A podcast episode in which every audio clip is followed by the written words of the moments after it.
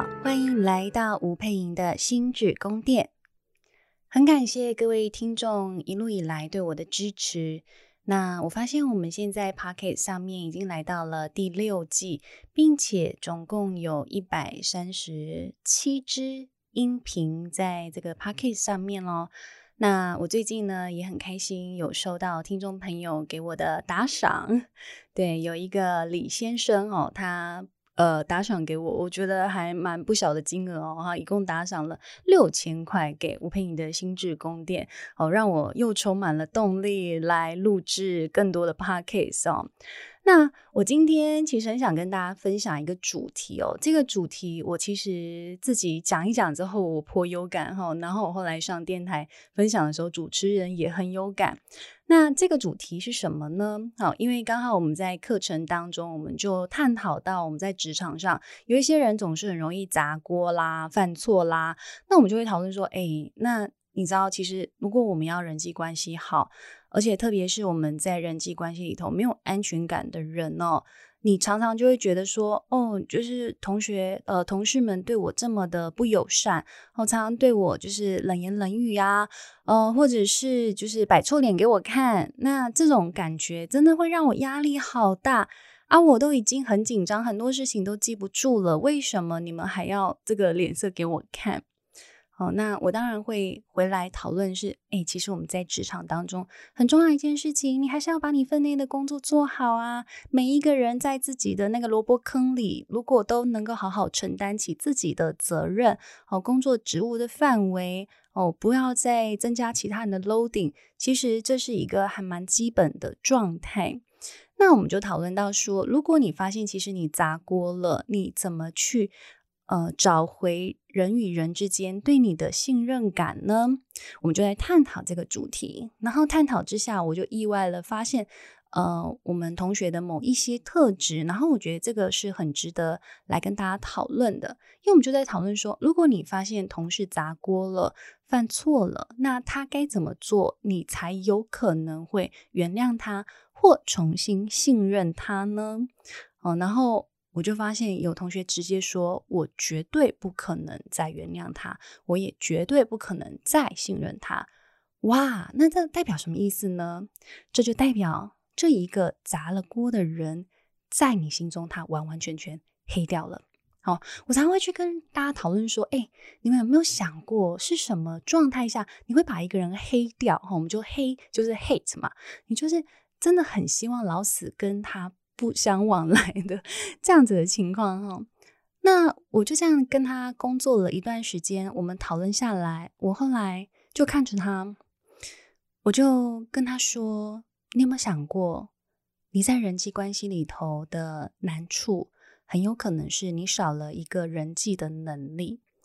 那个人际的能力呢，就叫做宽恕。坦白说，我觉得宽恕这个能力长出来啊。”你是要有一些背景的，也就是你的成长机会里头，要让你能够知道什么是宽恕的感觉。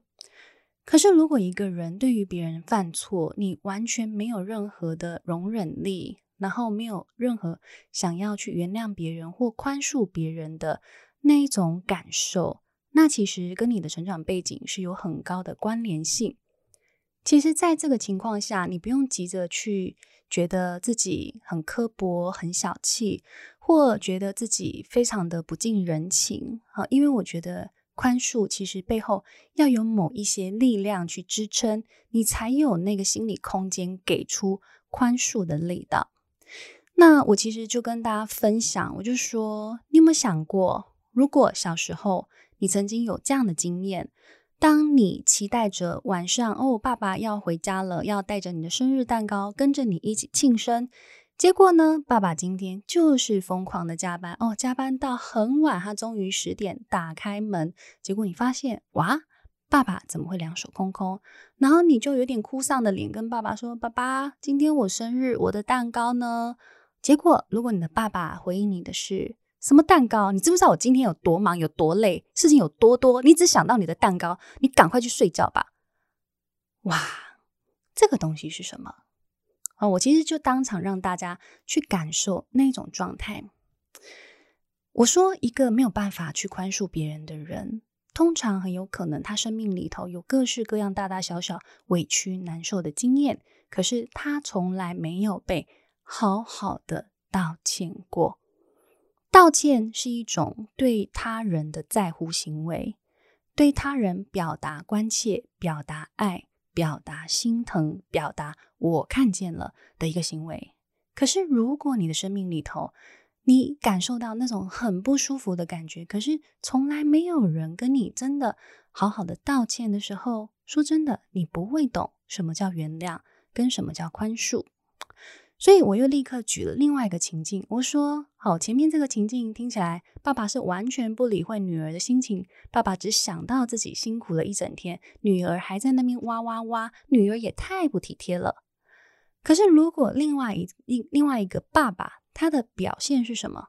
哦，加班一样加班，哦，加到八点多，就突然想到，哎呀。”哎呀，糟糕！今天是我的女儿的生日，那怎么办？我赶快打电话给我女儿，然后就说啊，女儿，抱歉呐，爸爸，那一个不小心没有注意到时间，现在已经八点了。哦，我赶快手边的东西做一做，我赶快立刻去给你买一个蛋糕，好不好？哦，你在家等我哈。哦，你不要难过哦，我现在赶快回去了。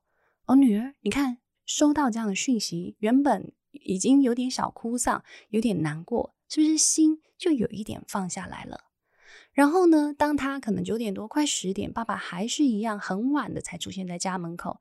但是爸爸带着满脸的歉意，然后带着蛋糕，然后说：“女儿，赶快，我们抓住剩下的两个小时的时间，我赶快帮你唱生日快乐歌。你来跟我告诉我你今年的生日愿望好不好？”好，爸爸把他剩余的那一点精力一样放在女儿身上。你说这个女儿有没有学会？什么叫原谅跟宽恕呢？这个女儿原本其实是难过的，可能还带有一点生气。可是当爸爸这些歉意的表达、在乎的表达，其实这个女儿自然而然就是过去了，放开了。那这个感觉是什么？其实真的就是宽恕。宽恕的概念就是你知道这个人会犯错，你始终能够理解到人非完人。好，爸爸也是一个平凡人，爸爸也会犯错，而爸爸对于他犯的错，他愿意承认，他愿意道歉，而这时候女儿就可以学会，原来有一个动作叫原谅。大家听这些，你可能都会觉得，哦，我们平常在讲原谅跟宽恕，讲的多么的 简单，可是你知道，它真的是有心理历程的哦。那你就会发现，你要怎么释放出宽恕？其实很重要的，背后要有一个很大力量，就叫做爱。当你好好的被道歉过，你就会知道，我真的是被在乎的，我是被爱着的。当你知道你是被爱着的个体，你就有力量去爱别人，你就有力量去理解别人，因为你也被懂了。你就能够懂，每一个人身上他都有不完美的地方，都会有不小心犯错的地方，你就会有那一个心理的空间去容纳别人犯错，然后你有心理空间去爱别人，而他人也有机会在你的支持跟理解之下，他会更有力量的往前走。所以，其实我就讲了这一段宽恕的这个心理能力。他究竟在人际互动当中怎么表达出来？其实很重要的是，你要真的去感觉你的生命里头是不是有机会去原谅别人，甚至有机会去原谅你自己呢？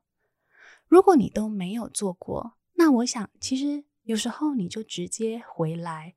好好的练习。最近一次，你觉得你好像有什么地方你做的不是太好，或者是你觉得你有点做错事情的那种感觉，去好好的看着当时候的那个自己，轻轻的看着他，并且你就对他微笑，给他一个很温和、很坚定的微笑。哦，那当然，你这时候你就会觉得说，我没办法，我做不到，我没有办法看他。好，那你当然可能会这样跟我说，It's OK，你可以练习是好。那我们来邀请一下耶稣基督，我们来邀请一下观世音菩萨。哎，那你想想看，如果这两尊好，我们都感觉到很慈祥的，好，很有恩慈的这样子一个神性形象，陪着你一起来面对这件事情呢？你可能就会感觉那个力量是完全完全不同的。好，所以我今天其实想要跟你分享的是。没有办法忍受他人犯错吗？好，即使别人道歉了，你也没有办法放过彼此。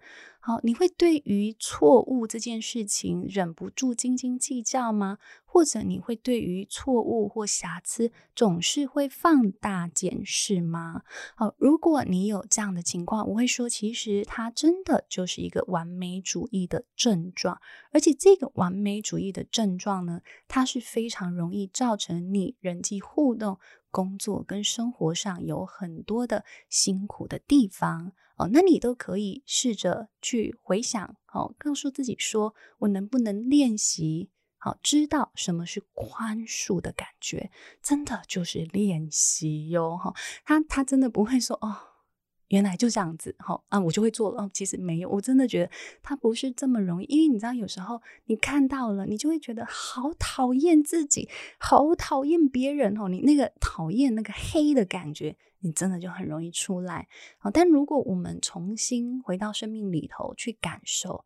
哦，甚至如果你也有相同的经验，就是被忽略了嘛，然后被忽略之外还被痛骂一顿，你就好好的去看那一个你很心疼的小男孩或小女孩，那也许那个爱的力量就会从你心里慢慢的绽放开来，那你就会发现，哎，其实真的你就过去了，那过去了，其实你就会觉得好像就是跟自己的生命的某一个片段，你宽恕了他。然后你也宽恕了对方，啊，那你就会觉得，哎，人生其实也可以是很舒坦的。好，那如果你今天听了我们这一集的 podcast，你非常的有感觉哦，我们爱心理呢，在四月三十号有一个一整天的工作坊是。摆脱完美主义，好，你有没有一种就是超高标准的紧箍咒呢？总是要求自己要做到完美，总是不容许自己有任何的犯错。哦，我每次想到我之前真的带过好多好多的学生，他们真的都跟我说：“老师怎么办？我有完美主义。”哈，因为那时候呢，他们刚好是上我的自行训练课。好，上上上，他们就会觉得说：“天哪，就是为什么我会这么没有自信？其实是跟完美主义有关哈，因为他不容许自己有任何一丁点的瑕疵。可是因为人非完人，所以当这个小瑕疵出现的时候呢，他就会觉得哇，好糟糕哦！哦，他那个内心叽叽喳喳那个批判的声音跟力道之强悍，而导致他们常常。”会觉得自己是缺乏自信的状态哦，所以反而是在那个时候，我开始发现哦，原来很多人很需要了解自己完美主义到底是哪一种类型哦，又到底是哪一个面向完美主义，导致他们好像对很多事情会很容易过不去。好，那在这一堂课呢，我们就会帮助你分析你究竟是什么样类型的完美主义。那对于破除这样的超高标准紧箍咒，我们就会有一步一步的方式带领你前进，好，带领你能够穿越自己内心的各种不完美的感受啦、瑕疵感啦，好，或者是呃不舒服的感受，然后带你能够去走出一个更完整的人生。好的，非常谢谢你的收听。好，如果你喜欢我的 podcast，欢迎你可以呃五星，然后给我留言，或者你可以追踪我的 IG 或脸书哈。那也欢迎你可以来参加课程，帮助自己跟帮助你身边的人一起成长喽。我们下次见，拜拜。